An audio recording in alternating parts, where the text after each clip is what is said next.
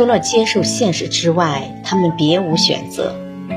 有一部分情绪失调的孩子，终日生活于恐惧的梦魇之中，时时的与未知的世界搏斗；有些孩子则生活在暴力的阴影下，生活之凄惨，又岂是言语所能形容的？有些孩子活得犹如动物般没有尊严，有些孩子得不到爱，有些孩子看不到希望。然而，他们却都强忍着活了下来，因为除了接受现实之外，他们别无选择。